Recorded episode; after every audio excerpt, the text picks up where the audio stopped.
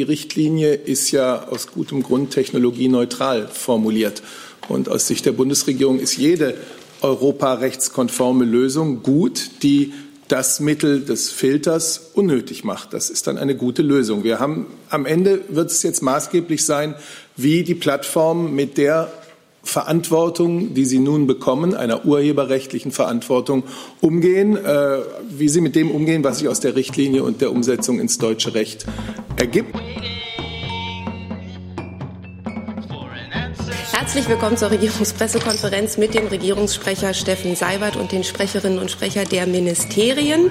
Wir begrüßen heute außerdem auch Gäste in den letzten Reihen. Das sind Stipendiaten im Seminar Politik und Medien in der Hauptstadt der Friedrich-Ebert-Stiftung und genauso auch 20 Praktikantinnen und Praktikanten der SPD-Bundestagsfraktion. Herzlich willkommen und ähm, ein gutes Wissbegehren.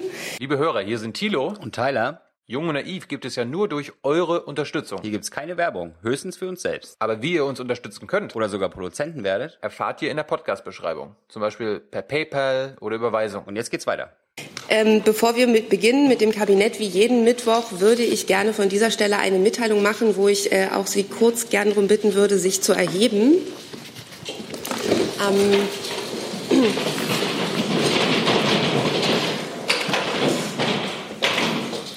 Am vergangenen Sonntag, dem 24. März, ist unser ehemaliger Vorsitzender Rudolf Strauch im Alter von 89 Jahren verstorben. In den 23 Jahren seiner Mitgliedschaft hat er 16 Jahre ehrenamtlich Ausschuss- und Vorstandsarbeit geleistet, davon zuletzt acht Jahre, nämlich von 1981 bis 1989 als Vorsitzender der Bundespressekonferenz. Mit Eleganz und geübter Sachkunde hat er die BPK nach außen vertreten und ihr ein zusätzliches Profil gegeben. Von ihm stammt die ungeschriebene Geschäftsordnung, keine Shows, keine Demonstrationen, keine Basare, die bis heute ihre Gültigkeit erhalten hat. Dr. Rudolf Strauch begann seine journalistische Karriere 1950 bei den Ruhrnachrichten. Nach einer Zwischenstation bei der Welt war er ab 1972 Leiter des Bonner Büros der Hannoverschen Allgemeinen Zeitung. 1989 wurde er zum stellvertretenden Chefredakteur des Blattes berufen. Wir werden ihm ein ehrendes Andenken bewahren.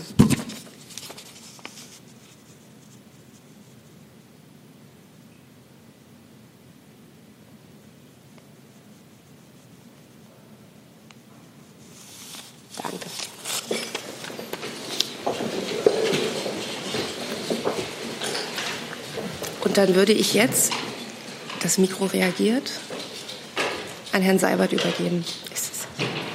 Ja, schönen guten Tag auch von mir. Ich berichte Ihnen zunächst mal aus der heutigen Kabinettssitzung, die eine besondere war, weil an ihr auch der französische Außenminister Jean-Yves Le Drian teilgenommen hat. Äh, es gab dann auch als einen ordentlichen Tagesordnungspunkt eine Aussprache mit dem französischen Außenminister zu Europa und äh, außenpolitischen Themen. Dieser Kabinettsbesuch ist eine Umsetzung des vor kurzem ja erst geschlossenen Aachener Vertrags, in dem steht, dass mindestens einmal im Quartal ein jeweils wechselndes Mitglied der Regierung einer der beiden Staaten an einer Kabinettssitzung des anderen Staates teilnehmen soll.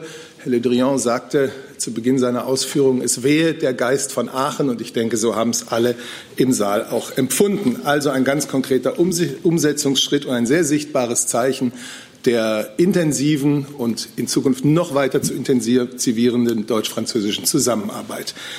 Ähm, das zu diesem Punkt. Und dann kommen die einzelnen Tagesordnungspunkte. Es ging los mit den afrikapolitischen Leitlinien der Bundesregierung im Koalitionsvertrag hatte man miteinander vereinbart, die Leitlinien zur Afrikapolitik, die aus dem Jahre 2014 stammen, zu aktualisieren. Und das ist jetzt geschehen. Diese Leitlinien sind sozusagen der, der konzeptionelle Schirm der deutschen Afrikapolitik. Das Wohlergehen Deutschlands wie das Wohlergehen Europas ist mit dem Wohlergehen unseres Nachbarkontinents Afrika verbunden, und zwar untrennbar. Und deswegen ist die partnerschaftliche Zusammenarbeit mit den afrikanischen Staaten auch eine der zentralen Aufgaben deutscher Politik. Es sind in diesen Leitlinien fünf wesentliche Ziele beschrieben, an denen sich die deutsche Afrikapolitik ausrichten soll. In diesen Zielen orientieren wir uns an den Grundsätzen und Zielen, die die afrikanischen Staaten selber in ihrer eigenen Agenda 2063 festgelegt haben. Erstens, wir wollen Frieden, Sicherheit und Stabilität fördern. Zweitens, wir wollen nachhaltige wirtschaftliche Entwicklung, Wohlstand und Beschäftigung für alle. Und dafür werden wir vor allem in Perspektiven für Afrikas Jugend und Frauen investieren. Drittens, wir wollen Migration steuern und gestalten, Fluchtursachen mindern und Flüchtlinge unterstützen. Viertens, wir wollen gemeinsam mit Afrika die regelbasierte Weltordnung stärken. Und fünftens, wir wollen unsere zivilgesellschaftlichen Partnerschaften in Afrika vertiefen. Diese afrikapolitischen Leitlinien werden heute auf der Webseite des Auswärtigen Amtes veröffentlicht. Und weil es hier so liegt, zeige ich Ihnen auch mal die schöne Broschüre, die das AA dazu gemacht hat. Für jeden von Ihnen eine Lektüre wert.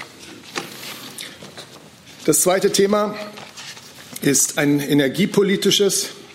Es äh, betrifft eine Verordnung zur Verbesserung der Rahmenbedingungen für den Aufbau der Infrastruktur für verflüssigtes Erdgas in Deutschland. Das hat der Bundeswirtschafts- und Energieminister dem Kabinett äh, vorgelegt und das Kabinett hat diese Verordnung beschlossen. Erdgas ist ein wichtiger Energieträger und um unsere Energieversorgung zu sichern, aber auch im Sinne des Wettbewerbs sollen deshalb in Zukunft möglichst viele Versorgungswege und möglichst viele Versorgungsquellen für Gas erschlossen werden. Und ein Baustein hierfür ist das verflüssigte Erdgas. In der deutschen Diskussion wird das ja meistens mit dem englischen Begriff LNG, Liquefied Natural Gas, ähm, bezeichnet. Dieses LNG kann per Schiff über spezielle Terminals nach Deutschland importiert werden. Es braucht aber für die Anlandung von verflüssigtem Erdgas in Deutschland eben eine entsprechende Infrastruktur auf dem Bundesgebiet, die es so bislang nicht gibt. Und das heute ähm, die Verordnung, die das Kabinett beschlossen hat, sieht vor, dass die Gasfernleitungsnetzbetreiber künftig verpflichtet sind, LNG-Terminals an das Gasnetz anzuschließen. Von den Kosten können sie 90 Prozent über die Netzentgelte wälzen. Zehn Prozent tragen die Anlagenbetreiber selber. Und damit äh, dient diese Verordnung dem Ziel, das im Übrigen auch ein Ziel des Koalitionsvertrags ist, Deutschland zum Standort von LNG-Infrastruktur zu machen. Die Verordnung bedarf noch der Zustimmung des Bundesrates. Ein bisschen verwandt damit ist das nächste Thema Bericht der Bundesregierung über die Entwicklung und Zukunftsperspektiven der maritimen Wirtschaft in Deutschland. Es ist der sechste Bericht dieser Art. Die werden also regelmäßig erstattet, nur damit Sie ein Gefühl bekommen für die Bedeutung der maritimen Wirtschaft. Man schätzt ein jährliches Umsatzvolumen von bis zu 50 Milliarden Euro. Man geht von etwa 400.000 Arbeitsplätzen in der maritimen Wirtschaft aus, jedenfalls Arbeitsplätze, die direkt oder indirekt von der maritimen Wirtschaft abhängig sind. Und damit ist das einer der wichtigsten Wirtschaftszweige, die wir in Deutschland haben. Etwa 60 Prozent unserer Warenexporte und ein Großteil unserer Rohstoffimporte erfolgt über den Seeweg oder über die Wasserwege. Und das wird mit Entschuldigung, mit fortschreitender Globalisierung, mit einem Anstieg des Welthandels äh, in Zukunft, also der Handel über See wird auch weiter zunehmen. Diesen Bericht legt die Bundesregierung auf Bitte des Bundestags vor. Die Regelung ist so, dass immer mindestens zwei Monate vor der nationalen maritimen Konferenz ein solcher Sachstandsbericht erarbeitet sein soll. Diese dann schon elfte nationale maritime Konferenz findet am 22. und 23. Mai in Friedrichshafen am Bodensee statt. Der Bericht gibt einen Überblick über aktuelle Entwicklungen der Branche, Herausforderungen der Branche. Ich nenne die Stichworte maritime Industrie, Offshore-Windenergie, Seeschifffahrt und Seeschifffahrtshäfen, Klima- und Umweltschutz im Seeverkehr und Meeresforschung. Ich denke, so viel erst einmal dazu. Und wenn ich mich vergessen habe, bin ich, glaube ich, ja, war es das aus dem Kabinett. Dann die Frage, gibt es Fragen zum Kabinett? Ich fange vorne an zur Teilnahme des französischen Außenministers. Dann beginnen wir mit Herrn Brössler. Ja, Herr Seibert, hat der französische Außenminister äh, die Kritik Frankreichs äh, an der Rüstung und Exportpolitik Deutschlands, wie sie ja auch noch mal die französische Botschafterin gestern formuliert hat, äh, auch in dieser Sitzung zur Sprache gebracht und äh, was ist ihm entgegengekommen? Ja, Herr Brössler, Sie wissen, dass ich Ihnen wie üblich keine Einzelheiten aus den vertraulichen Sitzungen des Bundeskabinetts nennen kann. Und das gilt auch, wenn das Kabinett einen französischen Gast hat. Ähm, Sie sprechen die, äh, die, die Stellungnahme der französischen Botschafterin an, die der Bundesregierung natürlich bekannt ist. Nachfrage?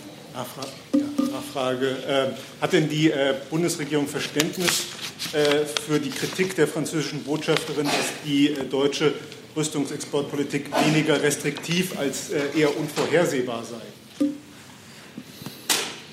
Ich will da jetzt nicht im Einzelnen auf äh, den Beitrag der französischen Botschafterin eingehen, aber grundsätzlich ist uns natürlich bekannt, dass es da ein äh, zu klärendes Thema gibt zwischen Deutschland und Frankreich. Und das ist ja auch im Aachener Vertrag bereits angelegt. Auch die Bundeskanzlerin hat in ihrer Regierungserklärung in der vergangenen Woche noch einmal klargemacht, dass wir Verlässlichkeit äh, beim Thema Rüstungsexporte an den Tag legen müssen, damit wir in Europa zusammenarbeiten können. Und das gilt natürlich auch mit dem Partner Frankreich. Der Kollege Vornrössler. Ja, vielleicht eine direkte Frage dazu. Ähm, wie bewertet denn eigentlich die Bundesregierung diese, diesen Gastbeitrag von der Botschafterin? Das ist ja eine ganz direkte Einmischung in die inneren Angelegenheiten, also sogar wortwörtlich sozusagen äh, in dem Beitrag erwähnt, dass die Innenpolitik sozusagen, ähm, die deutsche Innenpolitik ähm, die Rüstungsfragen so schwierig mache. Bei Botschafter Grenell zum Beispiel sieht man ja solche Einmischungen eher kritisch. Deswegen, wie sozusagen ist die Bewertung der Bundesregierung über diesen Beitrag? Also, wir haben den Namensartikel der französischen Botschafterin zur Kenntnis genommen. Ich kann nur wiederholen, die Bundesregierung ist weiter in intensiven Gesprächen mit den französischen Partnern äh, zum Abschluss einer gemeinsamen und rechtsverbindlichen Vereinbarung zu Rüstungsexporten. Wir haben ja im Vertrag von Aachen eine erste politische Verständigung über gemeinsame oder im Zuge des Vertrages von Aachen eine erste politische Verständigung über gemeinsames Verfahren zu Rüstungsexporten ähm, erreicht, haben das gegeben. Und das ist nun in einem Papier fixiert. Das ist Mitte Januar zwischen den Regierungen ausgetauscht worden und soll die Grundlage sein ähm, für eine dann förmliche Vereinbarung. Und da laufen die intensiven Gespräche. Zu dem Thema Herr Henze. Nun liegt ja zwischen dem Kabinett und der möglichen Sitzung des Bundessicherheitsrates nicht viel Zeit. Deshalb die Frage, äh, was ist denn rausgekommen? Wird es eine Verlängerung des Rüstungsexportstopps äh, nach Saudi-Arabien geben oder in welcher Weise wird es aufgeweicht? Das wird ja auch den französischen Außenminister interessiert haben. Ich kann Ihnen zum Bundessicherheitsrat nur ganz grundsätzlich etwas sagen, nämlich dass er, und das wissen Sie ja auch, geheim tagt. Und dieses Geheimtagen bezieht sich nicht nur auf Entscheidungen, die darin gefällt werden, sondern auch auf seine Tagesordnung und auch auf die Terminierung solcher Sitzungen. Deswegen können Sie von mir dazu keine Aussagen erwarten. Da, wo es äh, Entscheidungen gibt äh, im Bundessicherheitsrat, da wird die Bundesregierung sich gemäß der Geschäftsordnung des Bundessicherheitsrats dann ähm, mit dem Bundestag äh, in informierender Weise in Verbindung setzen und über Entscheidungen berichten. Herr Lange zu dem Thema? Nee, Entschuldigung. Zu einem anderen Thema. Dann wollte Frau Müller auch was dazu wissen. Ja, Herr Seibert, ähm, klären Sie mich nur noch mal ganz kurz auf, weil ich mir mit den Terminen nicht mehr ganz sicher bin. Bis wann muss denn die Entscheidung zum Thema Rüstungsexporte getroffen sein? War das bis zum 29. März oder bis zum 31.? Ich habe es nicht mehr ganz im Kopf. Ich kann nur auf das äh, zurückgreifen, was ich Ihnen hier schon jetzt mehrfach gesagt habe und auch die Kollegen aus dem Auswärtigen Amt. Wir wissen, dass die Zeit drängt, diesbezüglich zu Entscheidungen zu kommen und sind in intensiven Gesprächen darüber. Der Kollege hinter Frau Müller.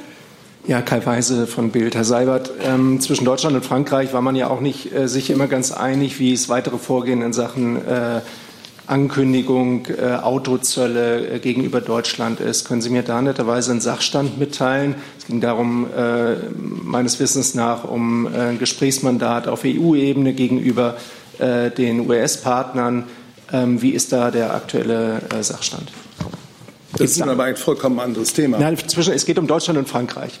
Also wir können das gerne nachher auch beurteilen, vielleicht, äh, behandeln, vielleicht wollen, aber das vielleicht wollen wir das hinten anstellen. Gerne, gerne. Es gibt noch mehrere, die zum Thema Rüstung Fragen haben. Ja. Zum Beispiel Herr Repinski, wenn ich das richtig gesehen habe.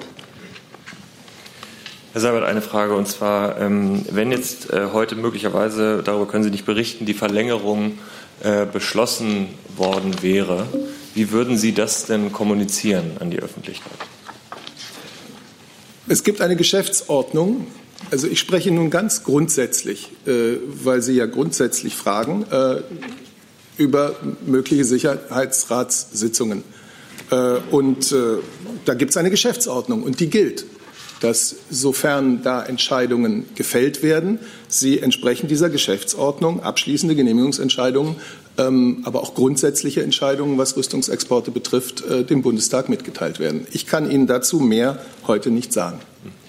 Zusatz bitte. Ähm, Sie haben im Januar gesagt, es gebe vorerst keine Grundlage für positive Entscheidungen über Rüstungsexporte nach Saudi-Arabien. Gilt der Satz noch? Wir sind innerhalb der Bundesregierung miteinander im Gespräch. Wir sind auch, das habe ich ja vorhin auf Fragen Ihres Kollegen gesagt, äh, mit den französischen und anderen europäischen Partnern im Gespräch, wie man mit Rüstungsexporten umgeht, bei denen es eine Kooperation mit diesen Ländern gibt oder mit Unternehmen aus diesen Ländern. Und über diese Gespräche kann ich Ihnen hier nicht weiter berichten. Noch, noch einmal zur Präzisierung. Ich wollte nur fragen, ob Ihr Satz aus dem Januar noch gilt. Ich, da müssen Sie mir noch mal vortragen. Ja, also es gäbe vorerst keine Grundlage für positive Entscheidungen über Rüstungsexporte nach Saudi-Arabien. Also es gilt jedenfalls, äh, dass wir auf die Inhaber von gültigen Einzelgenehmigungen eingewirkt haben, mit dem Ergebnis, dass aktuell keine Ausführungen von Rüstungsgütern nach Saudi-Arabien stattfinden. Das ist der Stand jetzt noch. Und eine Nachfrage noch, wenn ich darf. Ähm, Ende Februar haben Sie hier gesagt, es gäbe laufende Gespräche und die Entscheidungen müssten im Laufe des März getroffen werden. Gilt der Satz noch? Das habe ich ja nun gerade gesagt, dass das, was ich zum äh, Zeit, zum von allen Seiten äh, empfundenen Zeitdruck äh, bei diesen Entscheidungen äh, betrifft, äh, dass ich zu den Aussagen stehe, die ich da hier schon gemacht habe. Also Und die nächste Frage hat jeder, jedes Mitglied hat eine Nachfrage. Das haben wir ausgeschöpft, Herr Ripinski. Können gern noch mal sich melden. Jetzt ist Herr Remme dran. Ja, ich würde ganz gerne wissen, Herr Seibert, da Sie ja nun in den ähm, Stellungnahmen, die Sie auch gerade selber wiederholt haben, zur Entscheidungsfindung auch den Zeitpunkt hinzugefügt haben. Der ist ja gerade noch mal vorgetragen worden. Meine Frage ist, wie und wann fällt diese Entscheidung und wie wird sie kommuniziert? Wenn es etwas zu kommunizieren gibt, wird es Sie erreichen. Herr Jessen zu diesem Thema. Herr Seibert, die äh, Ursprungsaussage von hoher Relevanz war ja die Kanzlerin am 22. Oktober. Sie hatte damals erklärt, Rüstungsexporte seien nicht möglich in dem Zustand, in dem wir zurzeit sind. Zu dem Zeitpunkt oder zu dem Zustand, der Rüstungsexporte kategorisch ähm, ausgeschlossen hat, gehörte ganz wesentlich die äh, Ungeklärtheit der Bedingungen des Khashoggi-Mordes. Hat sich an diesem Kriterium materiell etwas so weit geändert, dass Sie sagen können, das gilt heute nicht mehr? Es bleibt dabei, dass die Bundesregierung eine verantwortungsvolle und auch restriktive Rüstungsexportpolitik betreibt. Und was meint das? Dass Genehmigungen für Exporte grundsätzlich im Einzelfall und immer nur im Lichte der jeweiligen aktuellen Situation gefällt werden, und zwar nach sorgfältiger Einbeziehung von außenpolitischen, von sicherheitspolitischen Überlegungen und unter Beachtung der Menschenrechte im Empfängerland. Das ist der Grundsatz, der für diese Regierung wie für ihre Vorgängerregierungen gilt. Und äh, das ist das, was ich Ihnen sagen kann. Ansonsten sind wir im Gespräch. Aber ähm, die Grundsätze bekannt. Die Frage war aber, hat sich an dem von der Kanzlerin genannten Ausschlusskriterium kein Export, solange Khashoggi-Mord nicht aufgeklärt ist. Hat sich an dieser Aufklärungssituation substanziell etwas geändert? Das ist eine andere Frage. Richtig, aber ich führe jetzt nicht diese Gespräche, die innerhalb der Bundesregierung geführt werden, öffentlich. Herr Henze zu, zu diesem Thema. Ich beziehe mal das Auswärtige Amt mit an, Herr Burger. Der Außenminister hatte sich ja kürzlich sehr optimistisch für einen möglichen Frieden im Jemen geäußert. Welche Anzeichen hat er dafür und wie belastbar sind diese Anzeichen möglicherweise Einfluss auf die Entscheidung über Rüstungsexporte nach Saudi-Arabien im Sinne des Koalitionsvertrages zu nehmen?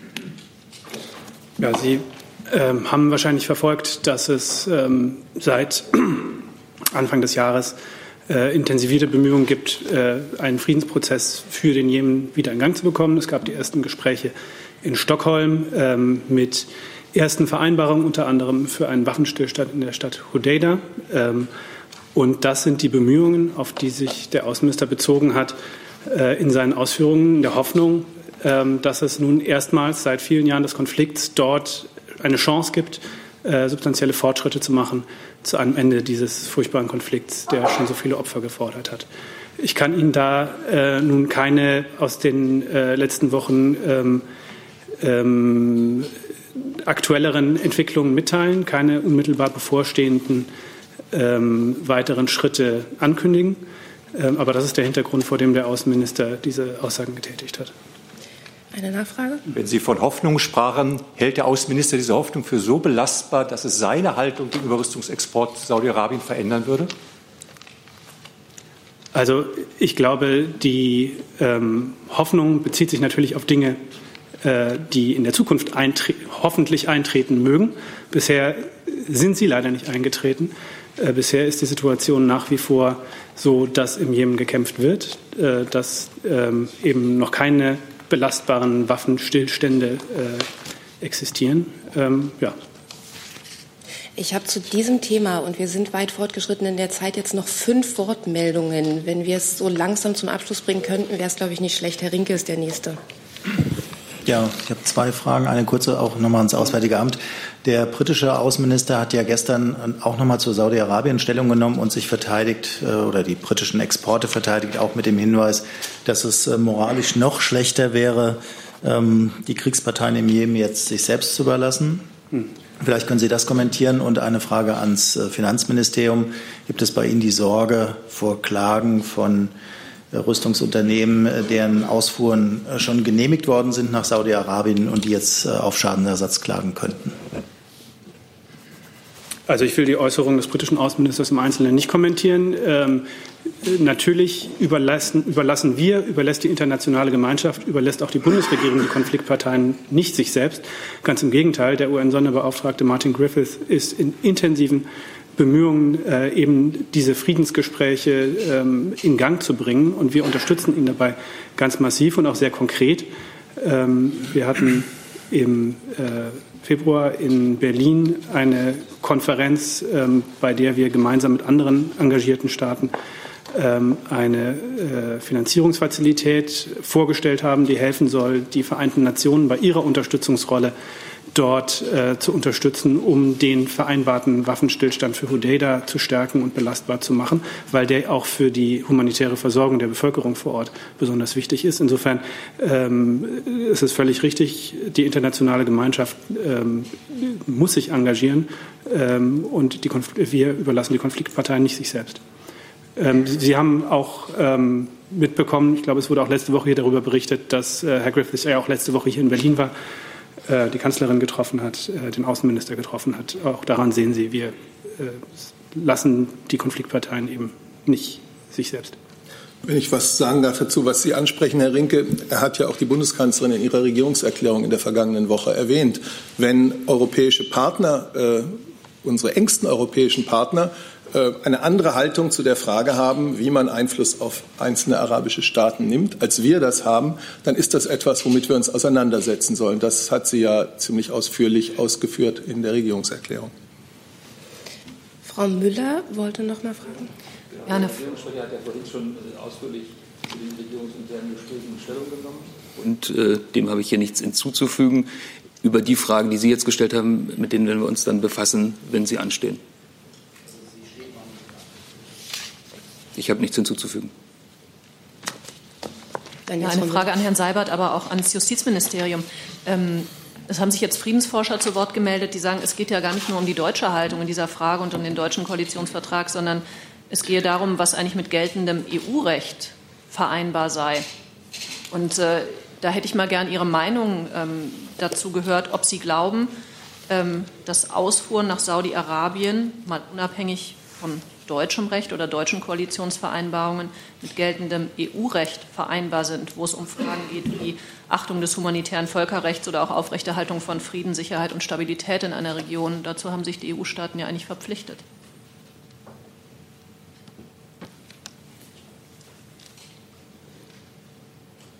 An wen ging die Frage? Sorry, BMAS.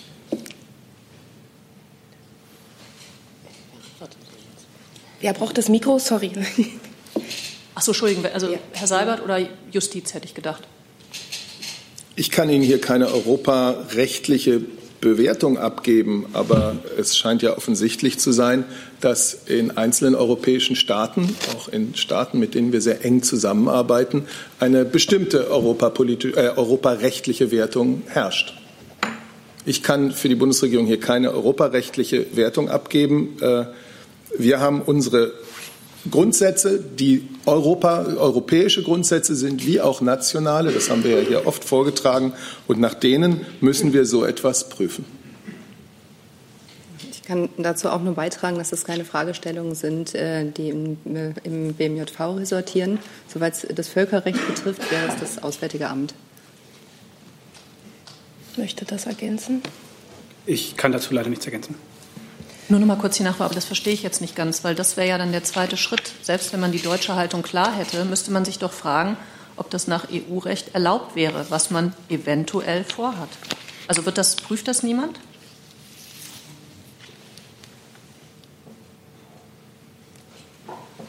Fühlt sich ein Ministerium angesprochen? Das war dann gegebenenfalls noch mal nachtragen. Soweit mir bekannt ist, ist es nicht die Fragestellung fürs ähm, BMJV. Dann Herr Remme noch mal zu dem Thema. Ja, eine Frage an Herrn Burger. Der ähm, Bundesaußenminister hat sich ja mit seinem französischen Amtskollegen vor der Kabinettssitzung äh, getroffen. Deswegen auch an Sie die Frage, hat er vielleicht außerhalb der Kabinettssitzung bei der Gelegenheit mit dem französischen Außenminister über das Thema Rüstungsexporte gesprochen? Und dann äh, dazu passend noch mal die Frage nach der Kritik der französischen Botschafterin, die ja eindeutig sagt, dass die Verweigerung Deutschlands in Sachen Rüstungsexporten bei Gemeinschaftsprojekten die Entwicklung einer zukünftigen Linie äh, gefährdet, genau das Gegenteil ist von dem, was der Außenminister, aber auch die Bundeskanzlerin nahezu tagtäglich sagt, nämlich, dass es erstrebenswert ist und wichtig, eine gemeinsame zukünftige Linie zu entwickeln. Sehen Sie den Widerspruch in der deutschen Haltung? Und wenn ja, wie wird er aufgelöst? Also zu dem Gespräch äh, mit Herrn Le Drian kann ich nur sagen und bestätigen, ja, äh, das hat stattgefunden. Die beiden äh, haben sich vor der Kabinettssitzung im Auswärtigen Amt getroffen und dabei über eine Reihe aktueller Themen im äh, deutsch-französischen Verhältnis, aber auch ähm, über Themen der äh, internationalen Agenda äh, gesprochen, ähm, auch um über die gemeinsamen ähm, Aktivitäten in den nächsten Tagen ähm, in New York. Ähm, aber ich kann Ihnen äh, wie üblich hier an dieser Stelle aus diesem vertraulichen Gespräch keine weiteren Details mitteilen. Äh, ansonsten, ich glaube, der Regierungssprecher hat das ausgeführt, was ähm, mit Frankreich vereinbart wurde zum Thema äh, gemeinsamer Rüstungsprojekte und äh, gemeinsamer ähm, Absprachen zum, auch zum Thema äh, Rüstungsexportkontrolle. Dann haben wir auf dieser Seite eine Frage. Herr Burger, eine Frage zu Jemen. Die Bundesrepublik übernimmt ja den Vorsitz im UN-Sicherheitsrat nächste Woche. Ähm, was wird der Hauptfokus äh, Ihrer wir, Regierung sein? Entschuldigung, wir, bei dem Thema Rüstung sind wir, hängen wir schon hinterher. Können wir, das Thema scheint mir jetzt noch weiter wegzureichen. Ist das richtig? Dann das würde ich gerne. Immer noch Jemen-Krieg, also. Dann stellen Sie die Frage. Okay, danke. Ähm, was wird der Hauptfokus sein, um diese Friedensbemühungen in Jemen voranzubringen unter deutschen UN-Vorsitz? Eine zweite Frage. Gestern war der vierte Jahrestag des Beginns des Jemen-Krieges. Ähm, wie kritisch sieht die Bundesregierung die saudische Rolle in diesem Krieg? Ich frage auch vor dem Hintergrund, dass viele internationale Menschenrechtsorganisationen Riyadh äh, Kriegsverbrechen bezichtigt haben. Ja, also der Fokus äh, der der Bundesregierung im Sicherheitsrat, wenn es um Jemen geht, liegt natürlich darin, ähm, die Bemühungen des Sonderbeauftragten Martin Griffiths nach Kräften zu unterstützen und äh, sicherzustellen, dass er für diese Bemühungen die volle Unterstützung der internationalen Gemeinschaft äh, hat und ähm, da, wo nötig, auch äh, der Sicherheitsrat mit entsprechenden Resolutionen ihm das, die nötigen Mandate erteilt. Und ähm, das wird, ähm, ja, diese, diese Zielsetzung äh, verfolgen wir natürlich auch äh, während unserer Mitgliedschaft äh, im Sicherheitsrat und ähm, auch äh, während des Monats unserer, unseres Vorsitzes dort. Und daneben ist natürlich die humanitäre Situation, die in Jemen ja nur für große Teile der Bevölkerung als katastrophal bezeichnet werden kann, unser Hauptaugenmerk neben der politischen Lösung, zu der wir nach Kräften beitragen wollen. Aber das Humanitäre ist natürlich genauso wichtig. Wir haben hier mehrfach ausgeführt, Deutschland leistet im großen Stil humanitäre Hilfe hat das auch noch einmal aufgestockt. Das sind sehr nennenswerte Beträge, mit denen wir da helfen. Und wir plädieren politisch natürlich bei allen, die das angeht, in die Richtung, dass endlich der Zugang vollkommen frei sein muss zu den Notleidenden.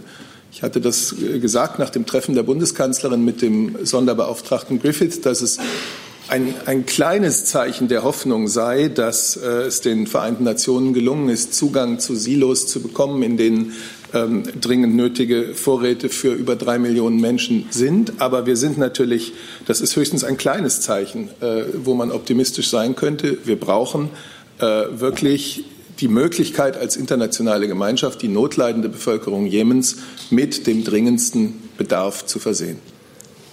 Burger, ich hatte aber jetzt noch zu Saudi-Arabien gefragt. Ja, ähm, also ganz klar, glaube ich, wenn Sie unsere Stellungnahmen hier äh, aus den letzten Monaten ähm, verfolgen, äh, ist unsere Aufforderung an alle Konfliktparteien immer gewesen, äh, zunächst mal alles zu tun, alle Beiträge zu leisten, um äh, die Bemühungen um, ein, um, Waffenstillstände und einen Friedensprozess zu unterstützen und nicht zu gefährden.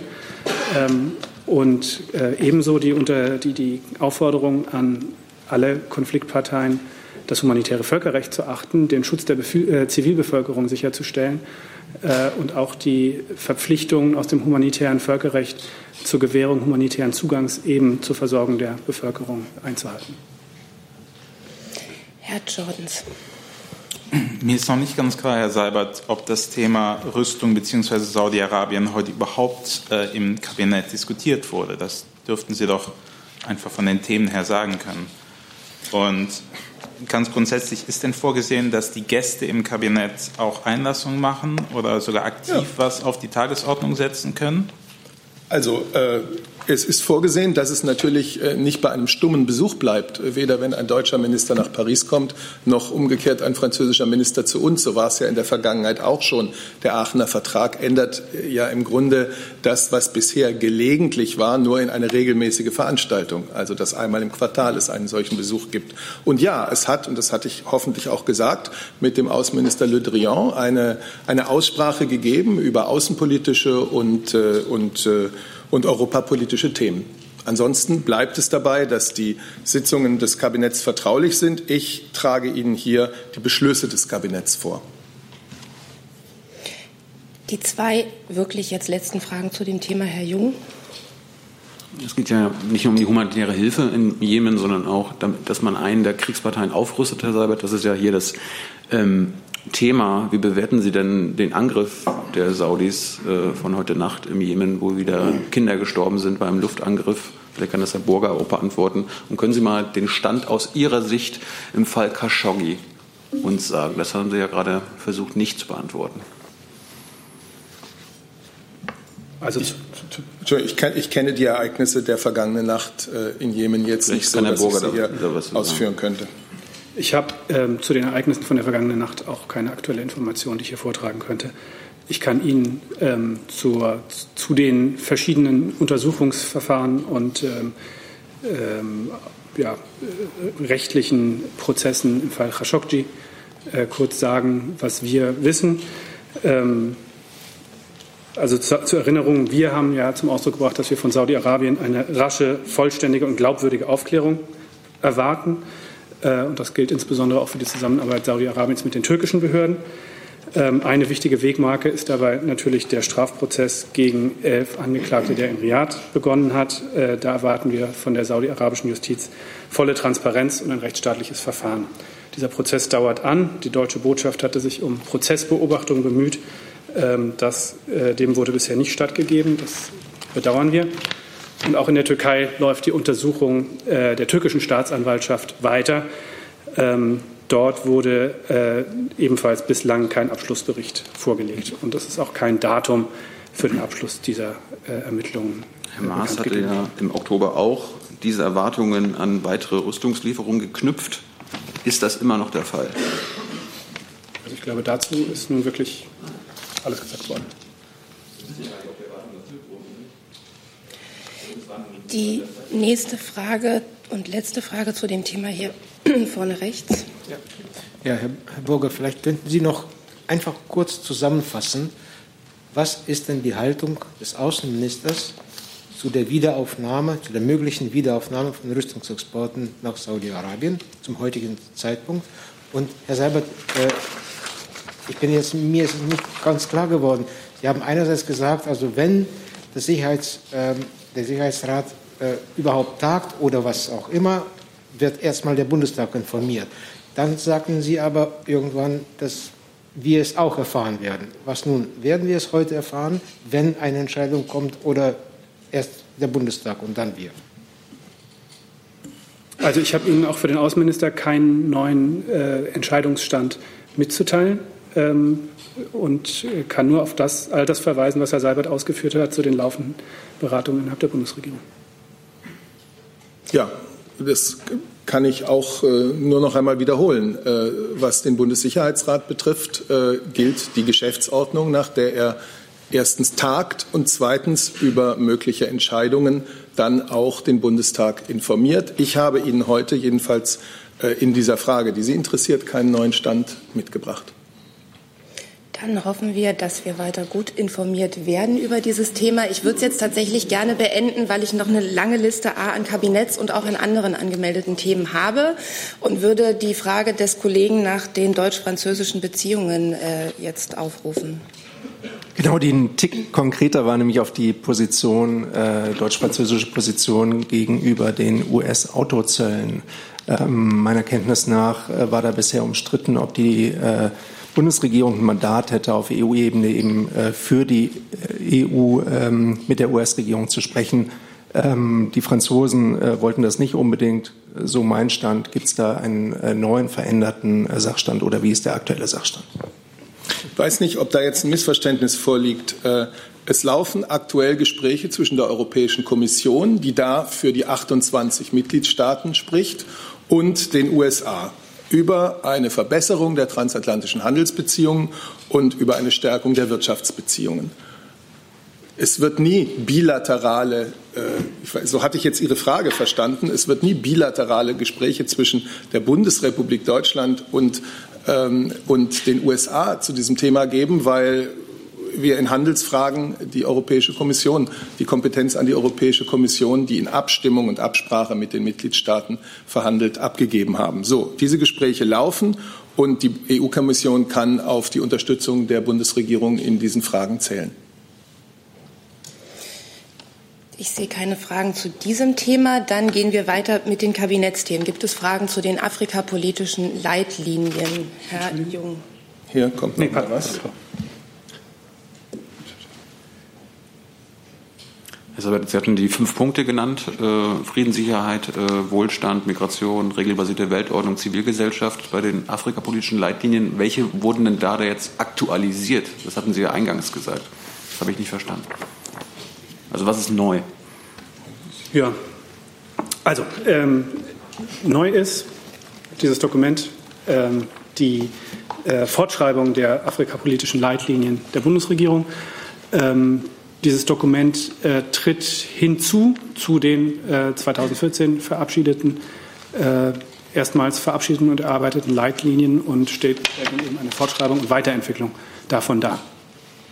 Das heißt, da wurde, es wurde dann ausgedruckt oder, oder, jetzt wird jetzt veröffentlicht, aber da ist nichts Neues. Doch, da ist sehr viel Neues. Ähm, das ist in diesem Dokument äh, enthalten.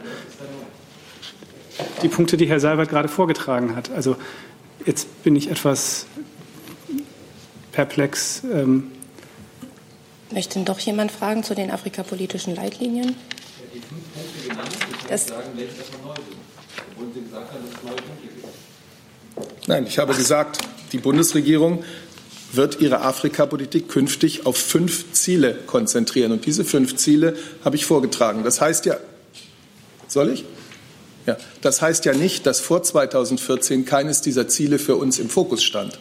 Wir haben Sie haben doch auch mitbekommen, sicherlich, dass in den letzten Jahren Afrika politisch äh, sehr viel in Bewegung geraten ist in der deutschen Politik. Wir haben eine Intensität der Zusammenarbeit mit den G5 Sahel-Staaten, die etwas ganz anderes ist als äh, die Beziehungen, die wir vorher mit diesen Staaten hatten. Wir haben im Rahmen der G20 den Compact with Africa ähm, mit anderen mitbegründet und haben dadurch auch mit den Staaten, die daran teilnehmen, eine deutlich intensivierte Beziehung. Das heißt, es hat sich in der Afrikapolitik der Bundesregierung in den vergangenen Jahren sehr viel getan. Afrika ist ähm, noch mehr in den Mittelpunkt auch unserer Außenpolitik äh, gerückt. Und deswegen ist es schon alleine deswegen ist es richtig und notwendig, ähm, die afrikapolitischen Leitlinien äh, zu überarbeiten. Und genau das ist geschehen. Ja, wenn ich, Entschuldigung, ich habe erst jetzt Ihre Frage, glaube ich, richtig verstanden.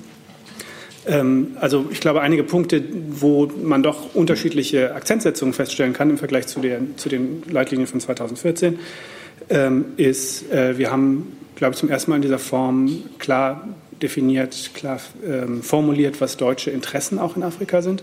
Äh, das hat Herr Seibert ja auch ähm, äh, vorgetragen.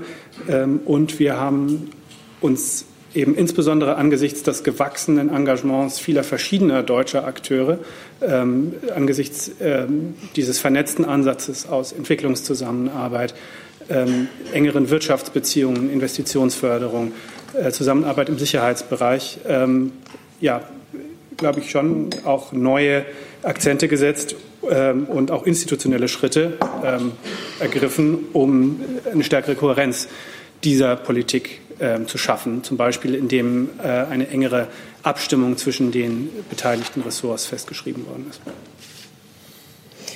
Weitere Fragen sehe ich dazu nicht. Gibt es Fragen zum Thema LNG-Infrastruktur, Erdgas? Hier vorne. Ja, ich weiß nicht, ob Herr Seibert oder das Wirtschaftsministerium diese Frage beantworten kann. Ist denn jetzt eine Entscheidung getroffen, ähm, wo das neue oder die zwei neuen Terminals ähm, gebaut werden sollen mit Unterstützung der Bundesregierung? Nee, also eine Entscheidung hierzu ist noch nicht getroffen und die stand auch nicht an. Die hat jetzt auch erstmal ähm, nichts direkt mit der Verordnung zu tun. Die Verordnung, die heute beschlossen wurde, soll es ermöglichen oder soll ähm, diese Investition in LNG-Terminals, die privatwirtschaftlich erfolgen müssen durch Unternehmen, wirtschaftlicher machen, indem sie die Anbindung an das Netz regelt, an das Gasnetz in Deutschland. Ähm, diese Terminals selber müssen aber, wie gesagt, durch Unternehmen, durch private Investitionen gebaut werden. Und ähm, da gibt es keinen neuen Stand. Da sind noch keine ähm, definitiven Investitionsentscheidungen ja, getroffen worden, nach unserem Stand. Herr Jessen. Ja, ähm, zum einen äh, ist es korrekt, dass die Einfuhr amerikanischen Flüssiggases seit Juli äh, des vergangenen Jahres um 180 Prozent gestiegen ist, also fast eine Verdoppelung. Äh, und zum Zweiten Frage ans Umweltministerium. Äh, das ist ja wesentlich Gas ähm, aus Fracking. Wie bewerten Sie es? Wird nicht durch den Ausbau dieser Infrastruktur tatsächlich über Bande sozusagen äh, diese Form der äh, Gasgewinnung gestärkt?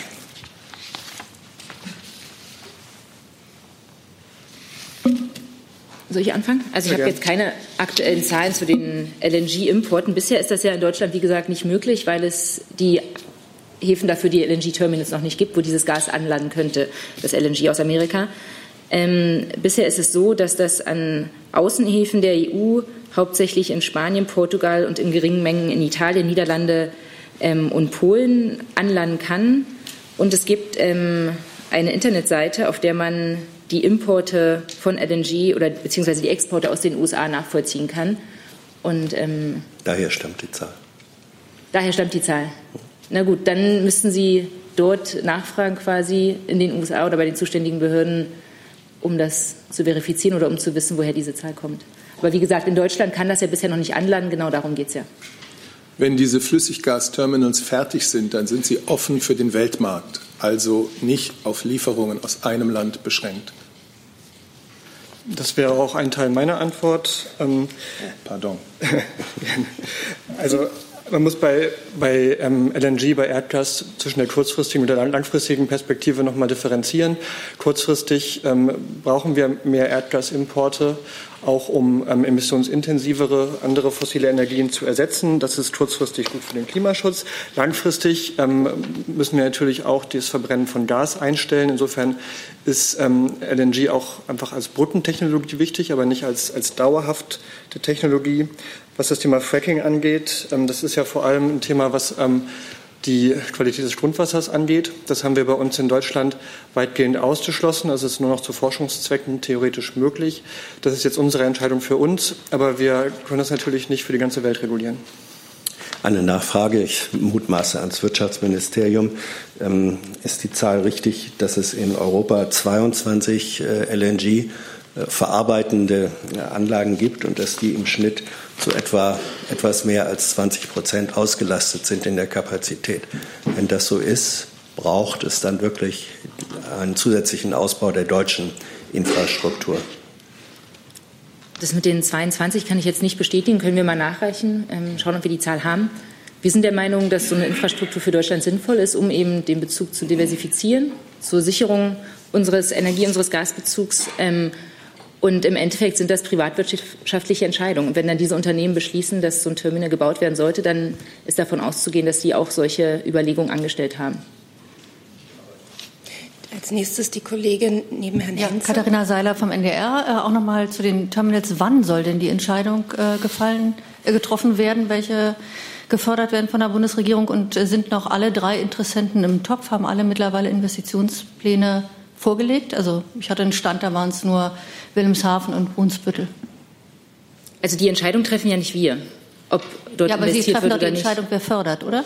Zur Förderung. Also die Fördermöglichkeiten, es ist so, da gibt es die Gemeinschaftsaufgabe Verbesserung der regionalen Wirtschaftsstruktur, GRW. Ähm, und dort hat bisher beabsichtigt, ähm, das Konsortium Brunsbüttel solch eine Förderung zu beantragen. Das ist der Stand, den wir haben. Ansonsten ähm, ist nicht in jedem Fall gesagt, dass diese Vorhaben gefördert werden. In jedem Fall. Wann entscheiden Sie denn, wann Sie Das also entscheiden wir, wenn Anträge zur Förderung eingehen und dann werden die geprüft anhand der Kriterien des jeweiligen Förderinstruments. Herr Rinke. Diese LNG-Debatte ist ja vor allem dadurch ausgelöst worden, dass es auch eine Diskussion um Nord Stream gab. Und jetzt gibt es neue Berichte, dass die ähm, äh, russische Seite, in dem Fall Gazprom, äh, vorbereitet, den Transport von Gas durch die Ukraine zu umgehen. Deswegen die Frage an Herrn Seibert, ob sich die Bundesregierung äh, Sorgen macht. Denn das war ja eine der Grundvoraussetzungen gewesen, warum ähm, die Bundesregierung den Ausbau von Nord Stream 2 zugestimmt hat. Also ich habe diese Berichte auch zur Kenntnis genommen. Für die Bundesregierung ändert sich an unserer Haltung überhaupt nichts. Nord Stream 2 ist in erster Linie ein Projekt der Wirtschaft, aber ein Projekt, das eine politische Dimension hat. Und da kommt die Ukraine ins Spiel in ihrer Rolle als äh, Transitland. Und äh, für uns ist es völlig sicher, wir brauchen Klarheit darüber, wie es mit der ukrainischen Transitrolle ähm, für russische Lieferungen weitergeht. Und das gilt nach wie vor. Darf ich kurz nachfragen? Äh, Das heißt, wenn äh, keine Sicherheit besteht, dass die Ukraine weiter Transitland bleibt, kann die Nord Stream 2 nicht in Betrieb genommen werden? Ich beantworte jetzt nicht wenn-dann-Fragen, sondern stelle die Haltung der Bundesregierung klar, die ein sehr starkes Interesse hat. Das ist im Übrigen das europäische Interesse. Deswegen führt ja Kommissar Šefčovič auch äh, Gespräche mit beiden Seiten, die ein ganz klares Interesse hat, dass die ukrainische Transitrolle eine ukrainische Transitrolle bestehen bleibt. Und äh, da unterstützen wir die EU-Kommission, eine Lösung zu finden zwischen der Ukraine und Russland. Herr Jung. Frau Einhorn, Sie sagten gerade, dass die LNG-Sachen Privatwirtschaft äh, Angelegenheiten sind. Ist ja nicht so. Sie, der Staat ist ja da mit im Boot. Darum würde mich interessieren, Herr Jessen hat ja gerade gesagt, dass es 22 Anlagen in Europa gibt, die nicht ausgelastet sind. Also Zahlen sind 22, 23 Prozent im Durchschnitt. Also es braucht ja faktisch keine Anlagen für dieses Gas. Warum subventioniert, warum hilft denn der Staat, diese noch zu bauen, angesichts dessen, dass die wahrscheinlich aus Amerika kommen, äh, die umweltschädlich sind? Und Herr Fichtner, also Sie sind als Umweltministerium für LNG-Terminals, obwohl Sie selber sagen, dass in 20 Jahren das Gas ja eh eingestellt sein muss. Das dürfen wir auch nicht mehr verbrennen. Aber für diese 20 Jahre machen wir jetzt nochmal Fracking mit und so. Habe ich Sie da richtig verstanden? Ja, wenn ich, würde ich als Erster antworten. Ähm, das ist, nee, haben Sie nicht. Ähm, diese Anlage lässt sich nicht nur für ähm, fossiles Erdgas verwenden, sondern sie lässt sich genauso gut auch für Erdgas verwenden, was aus erneuerbaren Energien gewonnen wird. Insofern ähm, ist da kein Haltbar Mindesthaltbarkeitsdatum also für diese Art von Anlage gegeben. Ja, also möchte ich erstmal wiederholen, was Herr Seibert eben schon gesagt hat. Diese Terminals sind ja nicht gebaut für LNG-Gas aus den USA exklusiv, sondern für verflüssigtes Gas insgesamt. Das wird nicht nur ähm, in den USA hergestellt. Dann zweitens kann ich auch keine Subventionierung erkennen. Wir haben bisher da noch ähm, überhaupt gar kein Geld reingesteckt. Das, was heute, diese Verordnung, die heute beschlossen wurde, soll nur ermöglichen, dass wenn Terminals gebaut werden, und das soll auch ganz eng abgestimmt werden, sprich diese Leitung, diese Gasleitungen werden erst gebaut, wenn auch die Terminals gebaut werden. Also es wird jetzt keine Leitung gebaut, ähm, die, die dann kein Terminal anschließt, weil diese wiederum nicht gebaut würden, sondern das wird parallel und synchronisiert stattfinden. Also ist das auch keine Subventionierung, sondern das wird erst geschehen, wenn der Bedarf auch da ist. Und wie gesagt, es sind privatwirtschaftliche Investitionen, die dort getätigt werden. Und da gehe ich davon aus, dass Unternehmen, die diese Terminals dann bauen, das auch vorher kalkuliert haben. Und aus unserer Sicht ist es einfach sinnvoll, den Energiebezug zu diversifizieren, dort eben nicht nur von Pipeline-Gas ähm, abhängig zu sein, sondern hier breitere Möglichkeiten zu schaffen. Und deshalb ist es unser Ziel, auch so eine Infrastruktur in Deutschland zu haben. Und zu den Erwartungen an den Gasbedarf. Wir stehen als Nation kurz vor dem Ausstieg aus der Kernenergie. Wir machen uns gerade äh, an die konkrete Planung des Ausstiegs aus der Kohle. Wir haben einen erfreulichen Hochlauf der erneuerbaren Energien und das Ganze ergibt dann doch ein Bild, in dem man damit rechnet, und das ist die Haltung der allermeisten Experten, dass Erdgas in Zukunft eher, jedenfalls in der nahen Zukunft und mittleren Zukunft eher stärker verwendet werden wird. Hier vorne noch eine Frage. Ja, ich habe auch noch eine Frage zu dieser Diversifizierung und Unabhängigkeit. Ähm, mir ist nicht so ganz klar, warum haben Sie denn so wenig Vertrauen an Ihre Nachbarn, an Holland, an Polen? Äh, das heißt Wirtschaftsministerium, also müsste man wahrscheinlich Wirtschaftlichkeit auch prüfen, ob es vielleicht nicht sinnvoller wäre, die, diese Rohre nach Holland oder nach Polen zu verlegen, als jetzt unbedingt in Deutschland noch ein oder zwei Terminals zu bauen. Ich meine jetzt den Anschluss, also und es geht ja überhaupt über ein, um ein europäisches Gasnetz und nicht nur ein äh, separates deutsches. Genau. Also die Kollegen haben ja eben auch schon ausgeführt, dass wir davon ausgehen, dass die Nachfrage nach Gas steigen wird. Wir haben den Kohleausstieg, den Atomausstieg. Wir gehen davon aus, dass die Nachfrage nach Gas als Brückentechnologie, als Brückenenergieträger erstmal steigen wird.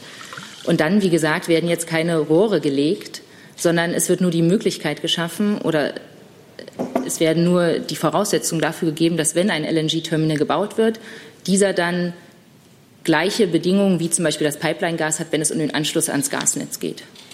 Mehr ist da heute nicht passiert und jetzt werden nicht sofort ähm, Rohre verlegt. Weitere Fragen zu dem Thema habe ich nicht auf der Liste. Das letzte Kabinettsthema maritime Wirtschaft. Gibt es dazu Fragen? Dann hat als nächstes das Auswärtige Amt eine Reiseankündigung. Ja, vielen Dank.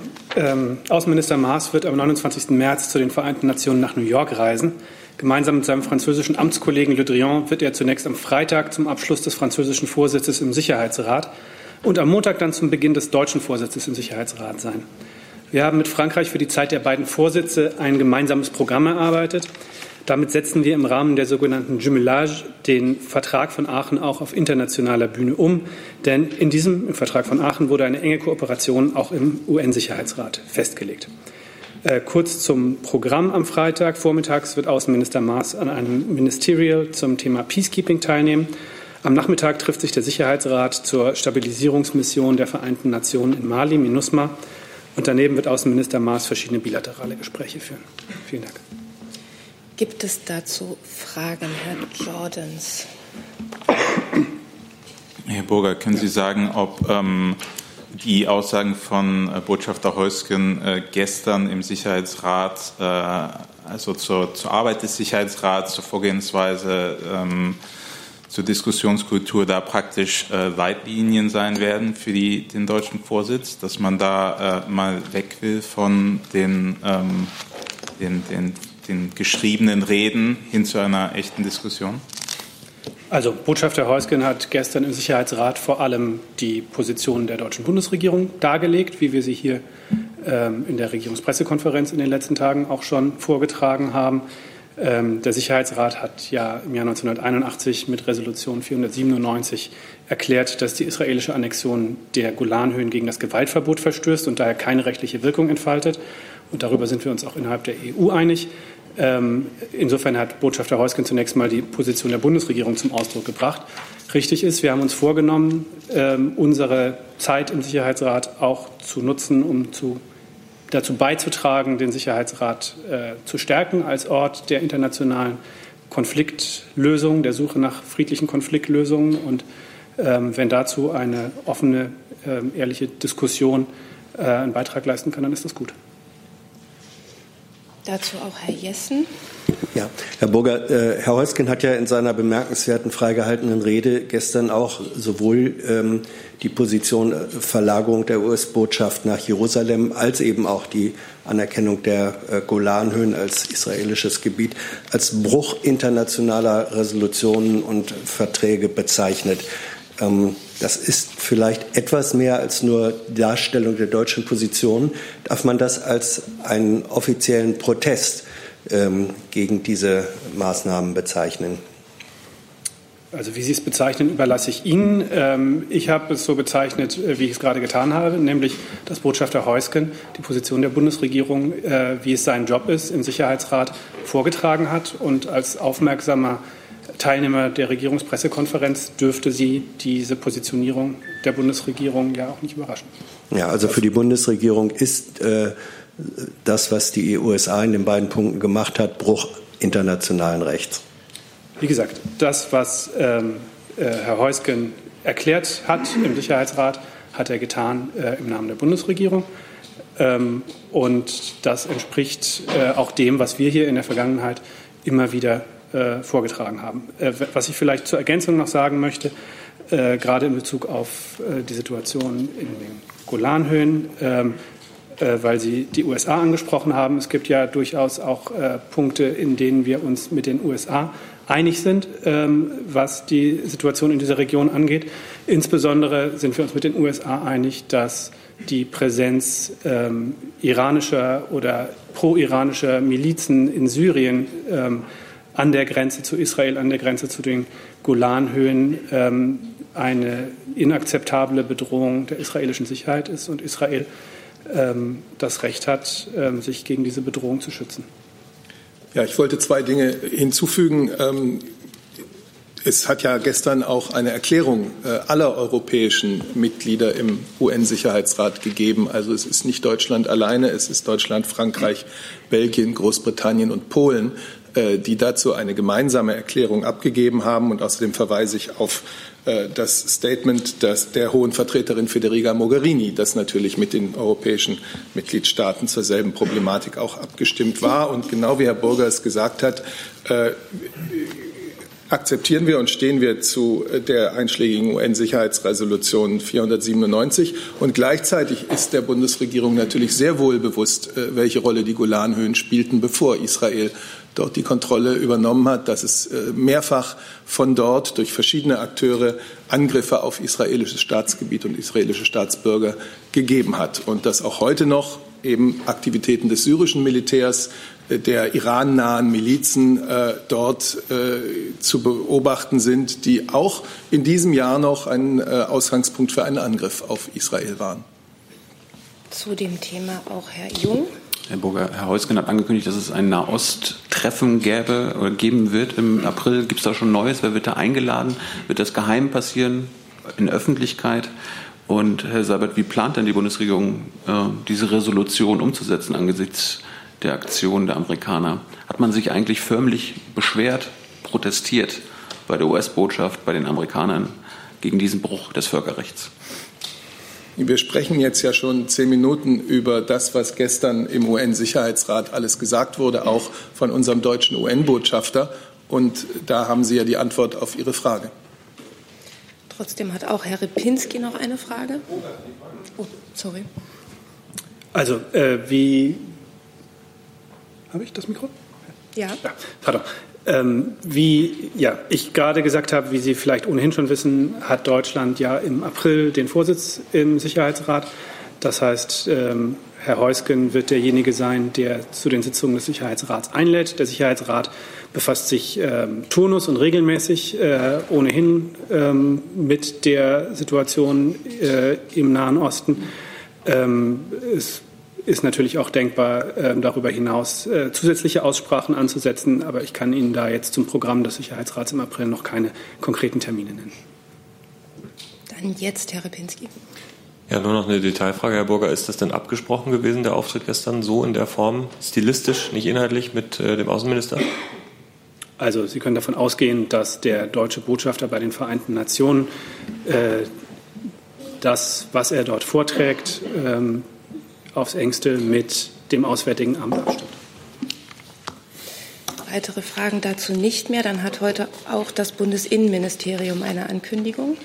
Ja, ganz kurz mit Blick auf die weit fortgeschrittene Zeit wollte ich nur darauf hinweisen, die polizeiliche Kriminalstatistik wird jetzt am 2. April hier um 11 Uhr hier in, in der Bundespressekonferenz vorgestellt werden, gemeinsam äh, der Bundesinnenminister mit Herrn Grote dem Innenminister von Schleswig-Holstein. Und zum Zweiten wollte ich die Deutschlandreise des Innenministers, des Bundesinnenministers ankündigen, die nun am Freitag beginnen wird. Äh, er besucht Bernburg in Sachsen-Anhalt. Äh, warum Bernburg? Bernburg, weil das BMI dort die Schirmherrschaft hat über ein Projekt Smarte Region Salzlandkreis. Äh, dort sollen Ideen Smart Cities, auch ein BMI-Thema für den ländlichen Raum übersetzt werden.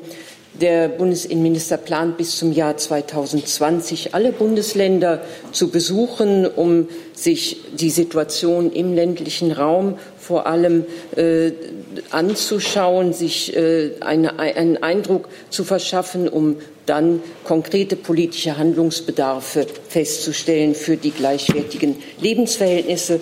Und er wird begleitet von dem Ministerpräsidenten des Landes Sachsen-Anhalt, Herrn Haseloff, und dem äh, Minister für Inneres Sachsen-Anhalt, Herrn Stahlknecht, sowie Herrn Hirte äh, als Beauftragter der Bundesregierung für den Mittelstand und die neuen Bundesländer. Fragen dazu sehe ich nicht. Dann sind wir jetzt erst nach einer Stunde bei den weiteren Themen angekommen und Frau Beuter hat das erste. Und zwar habe ich leider gleich zwei Themen, sodass ich trotz Blick auf die Zeit bitten würde, mich noch mal auf die Liste zu nehmen. Äh, das erste äh, Thema ist das äh, Bundesverfassungsschutzgesetz mit einer Frage an Frau Dr. Krüger und einer an Frau Petermann. Ähm, Frau Krüger, es gibt Berichterstattung, dass im Rahmen der Ressortabstimmung frei übersetzt das Justizministerium äh, den Gesetzentwurf Rundweg äh, abgelehnt hat. Ähm, die Frage wäre, ist das richtig? Und Frau Petermann, eine Kritik äh, des Koalitionspartners äh, lautet ja an diesem Entwurf, dass im Koalitionsvertrag auch ähm, die Kontrolle äh, der Geheimdienste, also eine, eine Stärkung der Kontrolle geplant ist, was ja in diesem Entwurf nicht vorgesehen äh, ist. Äh, erstens, warum nicht? Zweitens, gibt es ein gesondertes Projekt und wann würden Sie das angehen wollen? Also das heißt, ähm, machen Sie das in einem anderen Gesetz? Vielen Dank. Ähm, dazu kann ich Ihnen mitteilen, dass, wie Sie gerade richtig gesagt haben, befindet sich der Gesetzentwurf ja in der Ressortabstimmung, sodass ich Ihnen aus der regierungsinternen Abstimmung dazu noch keine Details mitteilen kann. Ähm, möchte aber ergänzen, dass ähm, in unserer Prüfung auch eben äh, die Frage eine Rolle spielt, inwieweit der Entwurf äh, koalitionsvertragsgemäß ist. Denn wie Sie gerade auch schon angesprochen haben, ähm, sieht der Koalitionsvertrag zum Beispiel ja eine maßvolle äh, Kompetenzerweiterung für das Bundesamt für Verfassungsschutz vor, wobei eine gleichzeitige und entsprechende Ausweitung der parlamentarischen Kontrolle vorgesehen ist. Ja, dann würde ich ganz gerne auch mit dem Koalitionsvertrag beginnen, wenn Sie das gestatten. Äh, der sagt, zudem wollen wir die Befugnisse des Verfassungsschutzes des Bundes und der Länder vereinheitlichen. Also das ein Ziel, die Vereinheitlichung der äh, Befugnisse. Dazu gab es ja auch ein Muster der IMK und dem folgt der Gesetzentwurf. Und ich fahre fort, insbesondere bei der Datenerhebung und Datenspeicherung äh, sollen die Befugnisse des Verfassungsschutzes, so der Koalitionsvertrag, verstärkt werden. Und auch der Koalitionsvertrag, die Sicherheitsbehörden brauchen gleichwertige Befugnisse im Umgang mit dem Internet wie außerhalb des Internets. Ich fahre fort noch ein, zwei Sätze weiter. Es darf für die Befugnisse der Polizei zu Eingriffen in das Fernmeldegeheimnis zum Schutz der Bevölkerung keinen Unterschied machen, ob die Nutzer sich zur Kommunikation der klassischen Telefonie oder klassischer SMS bedienen oder ob sie auf internetbasierte äh, Messenger-Dienste ausweichen. Also äh, abschließender Satz. Wir wollen, dass die Sicherheitsbehörden ihre bestehenden Befugnisse auch in der digitalen Welt anwenden und tatsächlich durchführen können. Und äh, soweit äh, der Hintergrund für den Entwurf des Gesetzes zur Harmonisierung des Verfassungsschutzes. Ich hatte es schon gesagt, der eine Grund ist äh, die Harmonisierung. Äh, das, dazu gibt es von der IMK diese, dieses Muster, äh, das bestimmte Maßnahmen auch beinhaltet, wie die Quellen-TKÜ und die Online-Durchsuchung im Übrigen auch, was heute in der Presse vielfach zu lesen war, äh, die Speicherung von Daten äh, auch an, von Minderjährigen. Auch das ist Inhalt dieses, dieses ähm, IMK-Musters und dem ist das BMI gefolgt. Das ist jetzt in der Ressortabstimmung. Die Kollegin vom BMJV hat es gesagt und äh, das wird dort beraten werden. Meine Frage ähm, an Sie ging ja ähm, auf, äh, zielte ja auf die Stärkung der Kontrolle äh, der Nachrichtendienste ab, ob Sie da einen eigenen Gesetzentwurf in Arbeit haben. Und ähm, da ich ohnehin gerade das Mikrofon nochmal habe, Frau Dr. Krüger, diese, dieses IMK-Muster, ist das für Sie Leitlinie?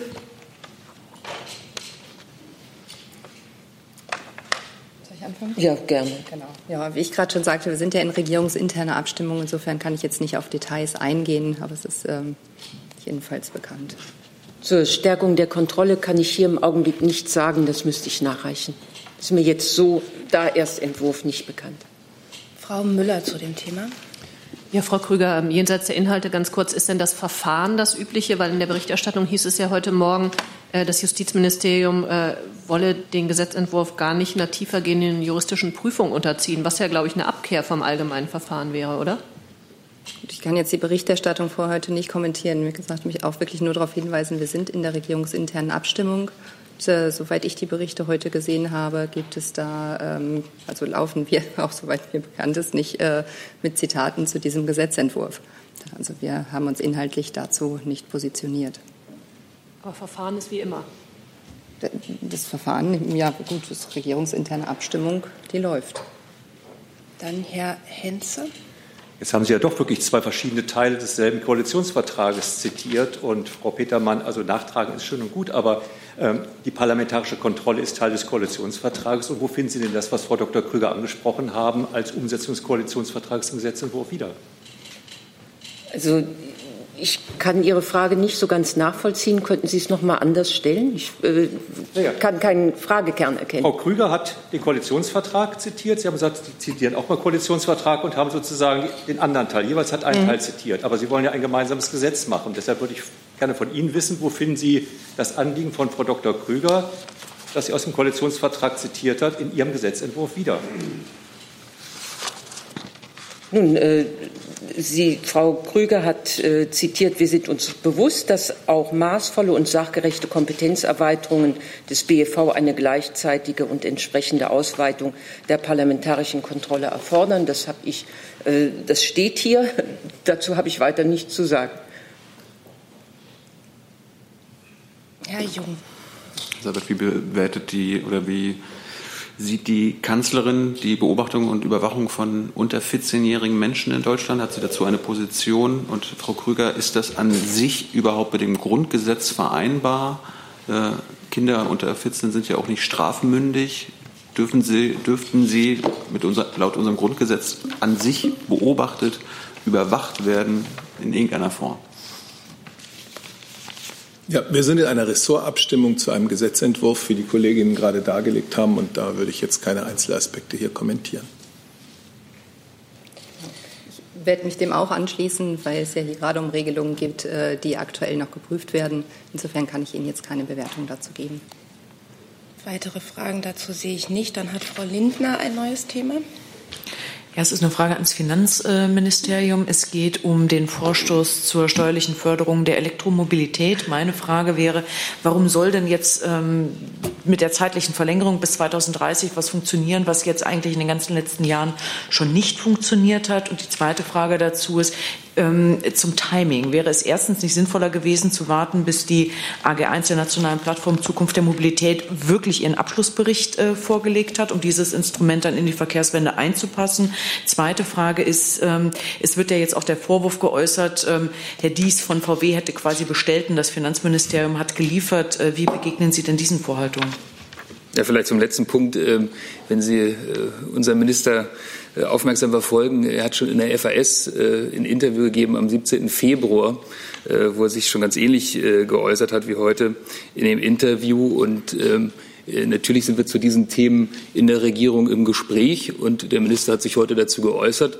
Und mehr habe ich da jetzt im Moment nicht zu beizutragen. Meine Frage zum Thema des Funktionierens der Förderung.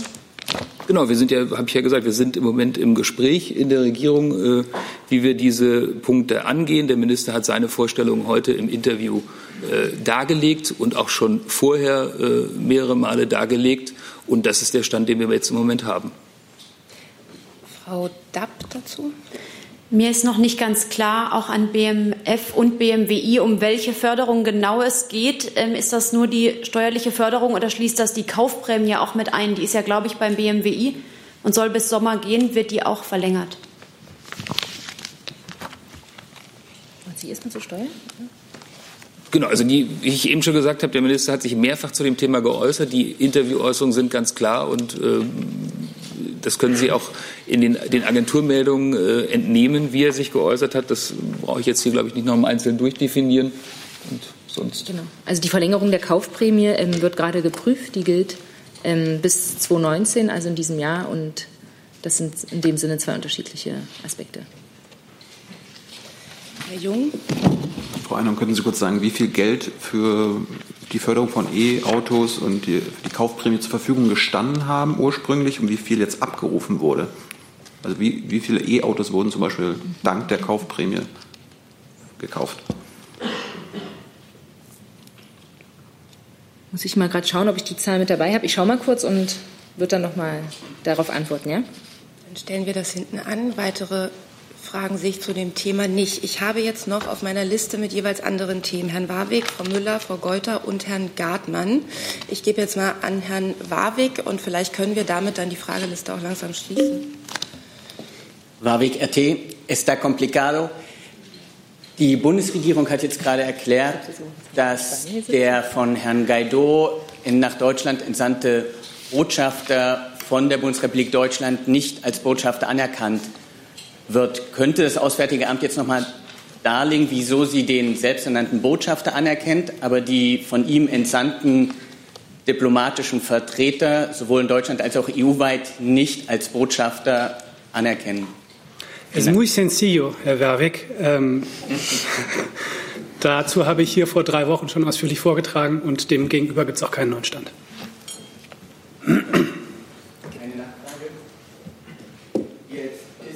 Interimsperiode von Juan Guaido bereits seit mehreren Wochen ausgelaufen. In der Verfassung ist, steht sehr klar geregelt, ein Interimspräsident, zumindest wenn es der von der verfassungsgebenden Versammlung ist, hat eine maximale Amtszeit von 30 Tagen. Die ist jetzt schon längst ausgelaufen. Wie bewertet denn die Bundesregierung jetzt den Status von Herrn Guaido?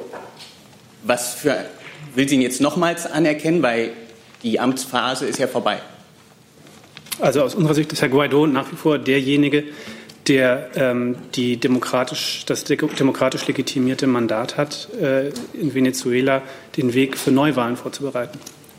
Denn das Entscheidende ist, äh, worum, es um, äh, worum es der Bundesregierung geht, äh, ist, dass die Venezolanerinnen und Venezolaner die Möglichkeit bekommen, selbst über die Zukunft ihres Landes zu entscheiden. Nein, Herr Warwick, Sie hatten jetzt zwei Fragen. Wir sind wirklich spät in der Zeit. Ich poche jetzt mal auf die Regelung, zwei Fragen pro Person. Weitere fragen sich dazu nicht. Dann hat Frau Müller ein neues Thema. Ja, eine Frage, die sich ähm, vielleicht ans AA, ans BMVG und ans BMZ richtet. Äh, kurze Reaktion auf die mehr oder weniger Aussetzung, Einstellung der Mission äh, Sophia. Bedauern Sie das? Finden Sie das genau den richtigen Weg? Wie sieht die Bundesregierung das? Also zunächst mal möchte ich sagen, Deutschland unterstützt weiterhin mit Nachdruck äh, die Mission EUNAVFOR mit äh, Operation Sophia. Und äh, wir engagieren uns dafür, dass das Mandat fort, äh, langfristig äh, fortgesetzt werden kann. Wir haben uns äh, immer personell und politisch für diese Operation eingesetzt, vor allem auch, weil sie ein Ausdruck europäischer Solidarität ist. Ähm, wir werden auch weiter mit Personal im Hauptquartier in Rom zur Operation beitragen und dadurch auch unsere politische Unterstützung äh, unterstreichen. Äh, die technische Verlängerung, ähm, auf die man sich im ähm, politischen und sicherheitspolitischen Komitee in Brüssel nun geeinigt hat, äh, diese technische Verlängerung ohne den Einsatz von Schiffen äh, war die bestmögliche Übereinkunft, sozusagen der kleinste gemeinsame Nenner, der in Brüssel zu erzielen war.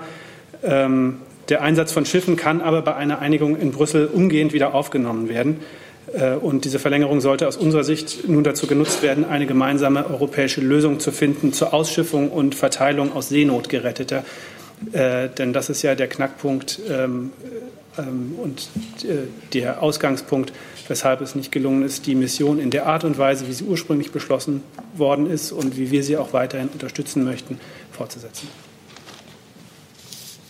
Ich kann vielleicht noch mal ergänzen, dass es wirklich nicht das Ende der Operation ist, sondern es geht darum, dass man sich inhaltlich darauf verständigt hat, es zu verlängern und eben ohne die Hilfe oder die Unterstützung mit seegehenden Einheiten, mit Schiffen oder Booten.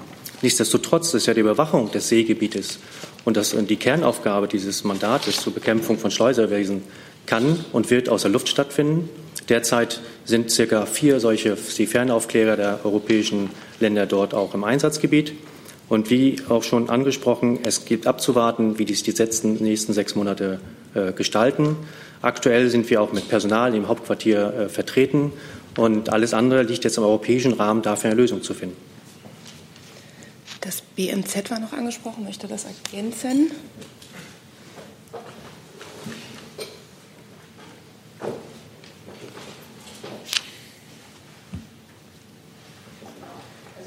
kann ich nur sagen, dass wir als BMZ jetzt nichts ähm, hinzuzufügen haben dazu, weil es auch jetzt nicht in unserer Ressortkompetenz liegt, ähm, die Mission jetzt als Einzelne zu beurteilen. Dann hat Herr Jung dazu noch eine Frage. Kurze Lernfrage, Burger. Wissen Sie oder wie viele Schiffe, ob nun staatliche, militärische oder private NGOs, sind aktuell auf dem Mittelmeer von deutscher Seite? Also um unter anderem Leben retten zu können. Ähm, ich kann Ihnen dazu jetzt und hier keine Zahlen nennen. Ich bin mir auch nicht sicher, ob ich die nachreichen könnte, weil ich nicht weiß, ob wir über jedes ähm, Schiff äh, privater Natur dort notwendigerweise informiert werden. Äh, es ist ja so, wie wir hier schon immer äh, ganz oft gesagt haben, dass Seenotrettung eine ähm, Aufgabe und eine Verpflichtung für alle Seeleute ist. Das heißt auch Frachtschiffe, kommerzielle Schiffe, Schiffe, die dort äh, sich aus anderem Grund aufhalten und eben auch die seegehenden Einheiten äh, äh, bisher der Mission Sophia äh, sind dazu verpflichtet, äh, sich daran zu beteiligen. Wenn Sie dazu trotzdem Zahlen haben, würde ich mich um eine Nachreichung freuen. Herr Gavrilis. Ja, meine Frage ähm, bezieht sich auch auf die Mission. Und zwar ähm, wurden in den dreieinhalb Jahren, glaube ich, knapp 49.000 Menschen aus Seenot gerettet. Ähm, wenn Sie sich wenn die Bundesregierung sich sozusagen jetzt zurückzieht, wer soll in Zukunft äh, in Seenot geratenen Menschen retten? Soll das die libysche Küstenwache wie jetzt auch ähm, ausschließlich übernehmen? Also ich glaube, die Formulierung, die Bundesregierung zieht sich zurück, äh, ist in der Form äh, nicht korrekt. Wir würden uns sehr wünschen, dass die Mission EUNAVFOR Med Sophia, so wie sie ähm, 2015 begonnen wurde, ähm, fortgesetzt werden kann und stehen auch weiterhin bereit, uns, wenn die Voraussetzungen dafür gegeben sind, äh, daran auch zu beteiligen. Ähm, ich habe ja gerade schon gesagt, äh, Seenotrettung ist eine Aufgabe und eine Verpflichtung äh, aller Seeleute. Äh, da gibt es ähm, ja, sowohl staatliche Schiffe, die in, mit unterschiedlichem Auftrag unterwegs sind. Es gibt äh, private Seenotretter, es gibt äh, aber eben auch die kommerzielle und die private Schifffahrt. Das kann ich einfach nochmal unterstützen, dass es wirklich die Aufgabe jedes Seemanns ist. Und der Zungenschlag, der da reingekommen ist hinsichtlich, dass die Mission zum Leben, äh, zum Retten der, der, der Menschenleben äh, instand gesetzt wurde, das ist ja auch nicht ganz richtig. Es geht ja wirklich darum, den Schleusern, also denjenigen, die sich, äh, ich sag mal, damit Geld verdienen, Menschen diesen Weg über dieses Mittelmeer zu geben, denen das Handwerk zu legen und dort Mechanismen zu etablieren. Und das ist auch einer, den habe ich vorhin noch vergessen anzusprechen. Die Ausbildung der äh, libyschen Küstenwache bleibt ja auch als ein weiterer Pfeiler bestehen. Das heißt, es ist ja nicht da, dass wir jetzt aufhören, sondern es wird ja weitere Punkte geben, um, ich sag mal, zu verhindern, dass Menschen sich in diese Gefahr begeben. Kurze Nachfrage. Nachfrage? Ähm, trotzdem, die Zahl bezieht sich ja, es wurden ja trotzdem Menschen gerettet, vielleicht nicht als Ziel dieser Mission, aber im Rahmen dieser Mission.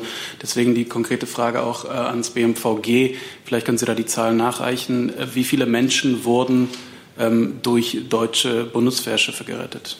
Ja, die Zahl ist ja auch nicht neu. Ja mal die deutsche Marine ist ca. 22.500 Menschen im Laufe der Mission an Bord genommen und dann ans Land, an Land gebracht und die Mission an sich knapp 49.000. Und wenn Sie die andere Zahl auch noch gleich abfragen können, sind es auch ca. 160 Schleuser äh, an die italienischen Behörden überstellt worden und äh, entsprechend dort äh, verhandelt worden. Herr Henze. Herr Burger, wenn, Herr Burger, wenn Sie sagen, die Aufgabe der Seenotrettung obliegt allen Schiffen, die in der Region sind, das einzige zivile Schiff, was im Moment dort Rettung äh, betreibt, ist äh, die Alan Kurdi. Ruhen jetzt die Hoffnungen der Bundesregierung darauf, dass die Alan Kurdi ihre Aufgabe, die sie als humanitäres Rettungsschiff übernommen hat, auch wirklich ausführen kann? Also zunächst mal, wie gesagt, ähm, das Seenotrettung ist eine Aufgabe aller Schiffe, die sich äh, in einem Seegebiet aufhalten äh, und eine Verpflichtung für alle Schiffe, äh, nicht nur für solche, die explizit mit dem Ziel äh, oder mit, dem, mit der Aufgabe der Seenotrettung sich dorthin begeben. Äh, insofern, ähm, wir, wie gesagt, wir würden uns wünschen, dass wir die Mission EUNAVFOR mit Sofia so fortsetzen können, äh, wie sie begonnen wurde.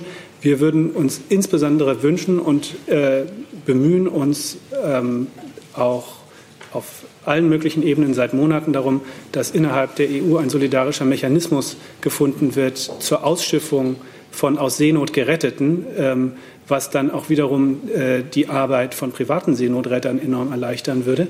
Äh, wir, sind, wir haben auch in der Vergangenheit immer wieder bewiesen, dass wir bereit sind, Beiträge dazu zu leisten und haben Vorschläge dafür ähm, vorgelegt, äh, wie solche Mechanismen ähm, ja, auf europäischer Ebene ähm, vereinbart werden können. Wir tun, glaube ich, wirklich alles, was wir können, um unseren Beitrag zu leisten, dass Seenotrettung im Mittelmeer möglich ist. Dann keine weiteren Nachfragen dazu. Dann, Frau Golter, wie angekündigt, zu einem neuen Thema. Genau, und zwar Stichwort äh, Urheberrecht. Äh, Frau Dr. Krüger, können Sie sagen, wie jetzt die Umsetzungsperspektive aussieht? Das heißt, der Zeitplan und auch ähm, der Prozess der Umsetzung, sind da irgendwelche Gesprächsforen geplant oder so, oder ist das die ganz äh, klassische Gesetzgebungsarbeit? Und noch eine Sonderfrage dazu. Äh, es steht ja die Vorstellung auch im Raum, ähm, im Rahmen der Umsetzung in Deutschland äh, Regelungen ohne Uploadfilter, also explizit ohne Uploadfilter äh, zu schaffen. Ähm, ist das, sehen Sie da europarechtliche Schwierigkeiten? Gibt es da schon eine Vorprüfung im Haus? Ja, vielen Dank für die Frage. Aber erstmal zum Zeitplan oder zum weiteren Vorgehen. Der nächste Schritt ist jetzt die Abstimmung im ähm, Rat. Ähm, hinsichtlich des genauen Termins rege ich an, bitte beim Generalsekretariat des Rates nachzufragen. Nach unserer aktuellen Information soll die Abstimmung dort am 15.04. Ähm, stattfinden. Und ähm, dem vorgestaltet ist wie üblich halt die Abstimmung im ähm, AStV, also im Ausschuss der ständigen Vertreter, ein paar Tage vorher. Und ähm, zum, was das Votum der Bundesregierung anbelangt ähm, im Rat, ist es so, dass es ähm, wie üblich einer ressortabgestimmten Weisung bedarf. Und äh, dieser regierungsinternen Abstimmung kann ich natürlich nicht vorgreifen. Wenn wir jetzt von der Abstimmung im Rat ausgehen wird, ähm, und äh, dort ein äh, eine Zustimmung oder der, der Richtlinie eben ähm, angenommen wird, eine Zustimmung erhält, dann wären die nächsten äh, Schritte eben ähm, Unterzeichnung durch, Präsident, äh, durch Präsidentschaft und Rat und ähm, Verkündung äh, der Richtlinie. Und dann schließen sich die bekannten zwei Jahre Umsetzungsfrist an. Und wenn wir jetzt in die nationale Umsetzung schauen, kommen wir äh, damit auch dann gleich zu Ihrer zweiten Frage. Ähm, Ministerin Bali hatte sich ja gestern auch dazu geäußert und gesagt, jetzt geht es dann darum, die Richtlinie so umzusetzen, dass Künstlerinnen und Künstler tatsächlich davon profitieren und Meinungsfreiheit und Vielfalt im Netz erhalten bleiben. Ähm, natürlich, selbstverständlich, muss die Umsetzung unionsrechtskonform sein. Das heißt, ähm, sich unter anderem auch natürlich an äh, dem äh, an, halten, an das halten, was die Richtlinie eben selbst vorgibt. Und wenn wir da jetzt äh, uns den Artikel 17, der früher 13 hieß, halt anschauen, ähm, zum Stichwort Uploadfilter ist es ja so, dass äh, auch dazu haben wir hier äh, schon ähm, früher gesprochen, äh, dass, ähm, wenn man jetzt vom jetzigen technologischen Stand ausgeht, ähm, aus Sicht der Bundesregierung es wahrscheinlich auf eine algorithmenbasierte Maßnahme hinauslaufen wird, schon aus Praktikabilitätsgründen. Aber ähm, wir auch sehen, dass der Artikel 17 eben auch vorgibt, dass zum Beispiel in Absatz 7 äh, bis 10 findet sich das, starke Beschwerdemechanismen vorgesehen sind und auch dieser Stakeholder-Dialog noch geführt werden soll, ähm, aus dem dann Leitlinien eben formuliert werden sollen. Äh, was ich meinte, war die Vorstellung äh, der Unionsparteien, dass man rein auf Deutschland bezogen eine Regelung schaffen könnte, die eben gerade keine Uploadfilter äh, vorsieht. Ähm, wenn ich Sie richtig verstanden habe, würde dann, wäre das keine vollständige Umsetzung oder wäre das möglicherweise schwierig, richtig? Da bitte ich Sie um Verständnis, dass ich natürlich diesen konkreten Vorschlag nicht bewerten kann. Aber wie ich sagte, muss es eine Umsetzung sein, die unionsrechtskonform ist und eben das umsetzt, was uns auch äh, die Richtlinie eben vorgibt. Und da sind uns enge Grenzen gesetzt. Wenn ich das jetzt richtig gesehen hatte, wollte auch Herr Gartmann dazu fragen. Das ist noch aktuell. Ich würde da gerne noch mal konkreter nachfragen, und zwar, ähm, wenn ich darf, an Herrn Seibert. Verstehe ich das denn richtig, ähm, dass einmal jetzt das Ziel dann des Kabinetts sein wird, wenn ähm, das das Herzensanliegen der Union ist, dass man für Deutschland Regelungen findet, die auf Upload-Filter verzichten, auch wenn das Justizministerium jetzt schon gerade angekündigt hat, dass das ja wohl rechtlich schwierig ist. Und was ich nicht verstanden habe, ist, ähm, was die Entscheidung im Rat angeht der Bundesregierung. Frau Bali muss ja jetzt darauf drängen, weil die SPD das ja von ihr möchte, ähm, dass Deutschland sich in der Sache enthält bzw. dagegen stimmt. Wie wird das jetzt genau im Kabinett funktionieren und wie kommt man am Ende zu der Entscheidung?